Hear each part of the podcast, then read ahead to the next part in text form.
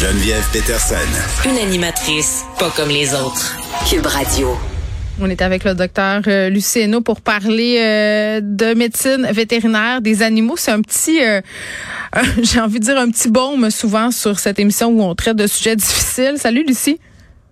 Salut Geneviève. Bon, on parle de chat euh, cette semaine, de la souffrance euh, chez les félins. Puis c'est drôle avec Léa Streliski la semaine dernière, on parlait de cette application là, qui a été faite par l'université euh, de Montréal pour évaluer, si on veut, la souffrance chez les chats, parce que les, les nos, nos, nos, chats quand ils souffrent, on s'en rend pas nécessairement compte. En fait, c'est qu'on parle très mal le langage félin. Hein. Souvent, les gens vont dire il y a pas mal, ils ne se plaignent pas. C'est les humains sont plaignards. C'est pas les animaux. Un chat, quand ça a mal, ça se renferme sur lui-même encore plus. C'est des personnalités qui sont discrètes, les chats. Donc, le premier signe d'inconfort chez le chat, c'est d'être moins actif.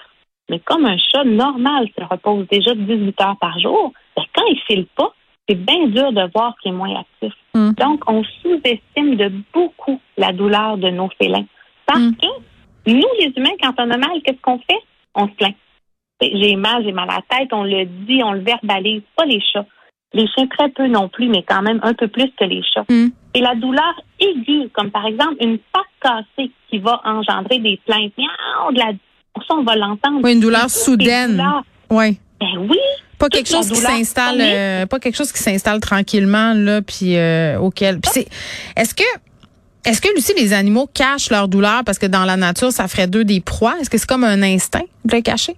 Oui, ben le, chat, il est à la fois proie et à la fois prédateur. Hein? Mm-hmm. C'est sûr que dans la nature, tu as avantage à pas trop montrer que tu as mal. Mais les humains aussi, hein, à une certaine époque, tu avais bien avantage à pas trop le dire que tu avais mal non plus. Si tu ne voulais pas être sorti de la tribu. C'est parce que nous, on a du confort qu'on est capable de le dire. Mais il y a aussi leur moyen d'expression. Tout pour les chats se verbalise par des gestes la pupille, les moustaches, les mm. oreilles, la queue. Et ça, on n'est pas attentif à comprendre ça, nous, les humains. Et une des grandes, grandes douleurs des chats, c'est l'arthrose. Ah, ils peuvent faire de l'arthrose comme les humains? Et 90% des chats de plus que 12 ans, 90 démontrent des signes d'arthrose clairs quand on prend des radiographies. Et quand on parle aux propriétaires, c'est seulement 4% des propriétaires qui vont avoir remarqué une douleur. Ça, ça veut dire que sur l'ensemble des chats du Québec, là, il y en a 40% c'est presque un sur deux, qui a de l'arthrose, qui en souffre. Et les propriétaires, pas parce qu'ils sont méchants, ne le voient pas, parce qu'on ne comprend pas leurs signes de douleur. Et un des signes qu'on peut voir, là, quand on y prête attention, c'est par exemple de monter les escaliers une marche à la fois. Un chat, là, ça monte pas les escaliers une marche à la fois. Toujours bien pressé de monter ça. Fait que monter une patte après l'autre, c'est un signe de douleur. Il faut être plus attentif chez les chats au changement d'habitude. Mm Des les gens vont me dire en consultation, oh, ça m'a pris 10 ans. Mais là, j'ai réussi à y montrer à plus sauter sur la table. Oh non! ben non. oui, c'est parce qu'il veut, il est plus capable d'y aller. C'est ça, exactement. C'est parce qu'il est plus capable. Et les gens pensent qu'il a enfin compris. Un chat, mm. ça pense en trois dimensions. Ça saute sur les objets. C'est comme ça. La vie d'un chat est vraiment en trois dimensions. Hein. Ça veut aller dans les hauteurs. Donc, quand même, moi, je trouve ça épouvantable qu'on ait pratiquement un chat sur deux au Québec qui a de la douleur arthritique mm. et seulement 4% des propriétaires qui voient que le chat souffre. Puis il y a aussi un déni devant le fait que notre animal a mal parce qu'on l'aime. On veut pas qu'il soit souffrant. On veut être des personnes qui en prennent bien soin. On veut que cet animal-là soit mm. bien avec nous parce qu'on l'aime. Donc, entendre qu'il y a de la douleur, ben vite, vite, on se culpabilise. Ben non, il y a pas mal. Oh, mais en même temps, Lucie, là, je, je puis c'est super là, que tu crois profondément la positivité de la nature humaine, mais j'ai envie de te dire que ce déni-là, souvent, là, puis c'est ce que je vois passer un peu parfois sur les forums sur les animaux dont on parle souvent, toi et moi, là, c'est du déni parce que les gens veulent pas aller chez le vétérinaire, ils veulent pas payer. Puis s'ils se plaignent pas, ils, ils se plaignent pas, donc ouais. tu dois pas avoir si mal que ça. C'est ça la, façon de penser souvent. C'est pas juste parce qu'on fait du déni parce qu'on les aime, c'est parce que ça coûte cher. Oui, mais je pense que pour continuer à aimer ma profession, j'ai besoin de voir l'humain comme positivement pour essayer de, continuer à jouer en équipe avec mon monde. Mais c'est sûr qu'il y a de ça. Il y a un gros refus d'admettre la douleur chez Mhm. l'animal. Mhm. Mais Ben oui. j'aimerais ça, comme nos chats vivent plus vieux, j'aimerais ça qu'on commence à en prendre soin plus rapidement de cette douleur-là. Mhm. Parce qu'on les garde jusqu'à 16 ans, facile, souvent plus. J'en ai, moi, des patients chats de plus de 20 ans. Mais ces animaux-là, c'est pas parce que tu es vieux que tu pas envie qu'on prenne soin de toi. Tu sais, comme des fois, on va discuter de choses, puis les gens vont me dire Ah, ben, il est trop vieux, on veut pas faire ça. Mais moi, j'espère que même quand je vais être vieille. Je vais continuer à recevoir des soins puis à pouvoir avoir le confort qu'on peut avoir quand on est vieux. Oui, parce que souvent, souvent euh, les soins euh, et la médication là, qui peut être prescrite pour, euh, si on veut, euh, rendre l'animal plus confortable, va ajouter des années de vie à cet animal-là considérables. là. Oui, puis c'est pas juste ajouter des années. En médecine vétérinaire, on vise la qualité de vie. Ah, c'est ça. Ça sert à quoi d'être vieux et d'être toujours juste couché? Parce que imaginez de sauter en bas du lit, tu dis ça va faire trop mal, je reste où ce que je suis. Les chats, des fois, là aussi, ils vont avoir des, des changements au niveau de l'élimination. Un chat qui a toujours été propre, là, les gens vont dire il fait pipi juste à côté de sa litière, je comprends Ah, pas. ben oui. Ben oui. Monter dans la litière, ça fait mal. Ou la litière est toute petite, il est plus capable, il est plus assez souple pour se retourner une fois qu'il est dedans. Il aurait besoin d'une grosse litière où est-ce qu'il peut se tourner confortablement. C'est pour ça qu'il choisit de faire pipi à côté. Lui, il voudrait bien continuer l'habitude qu'il a eue Mm. toute sa vie puis de rentrer dans la litière, mais ça fait mal. Mais tu sais, Lucie. chats-là, on peut les soulager. C'est terrible. plein de Ben, hein? ben, ben, dans ce sens où on fait un déni pour les vieux humains. Tu sais, on veut pas le savoir, Ah oui. on veut pas le voir. Rega- Regarde tout ce qui s'est passé dans nos CHSLD. Là. Euh, Quand t'es Oui. plus un participant actif de la société, là, on s'en fout, on te parque là, ça nous dérange pas. Imagine pour les animaux. Tu sais, qui sont encore Oui. considérés comme des divans par bien du monde. Là. Tu sais, on se dit, bon, enfin, euh, il y a 16 ans, là, une petite piqûre d'euthanasie, ça va être moins cher que des antidouleurs. C'est épouvantable là, de se dire ça. Je pense pas ça. là. C'est pas ça que je dis. Mais il y a encore cette Oui. façon de penser là. Puis je trouve ça le fun qu'on en parle aujourd'hui. Tu, sais, tu me dis arthrose. Euh, beaucoup Oui. de chats en font. Je veux dire, peut-être si les gens le savaient, ils iraient. Tu sais. Peut-être, mais tu sais, l'agisme, des fois, hein, la façon dont on traite nos Mm. animaux, c'est aussi le reflet dont on vit dans notre société. Ben, c'est vrai.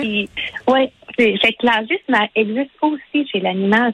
Puis on a, euh, on a une panoplie de choses qu'on peut faire pour aider ces chats-là. Mhm. Ça part de la nourriture à des médicaments, réellement à des anti-inflammatoires qui sont faits pour être utilisés sur du long terme. Puis c'est un sujet qui a été un petit peu discuté dans la presse dernièrement. C'est le fait qu'il va y avoir bientôt, bientôt de disponible au Québec une thérapie monoclonale. Dans le fond, ça va, juste pour faire vite, là, ça va être une injection une fois par mois qui arrive à s'accrocher sur un des transmetteurs de la douleur, puis qui devient à ce moment-là comme un antigène que le corps va combattre lui-même.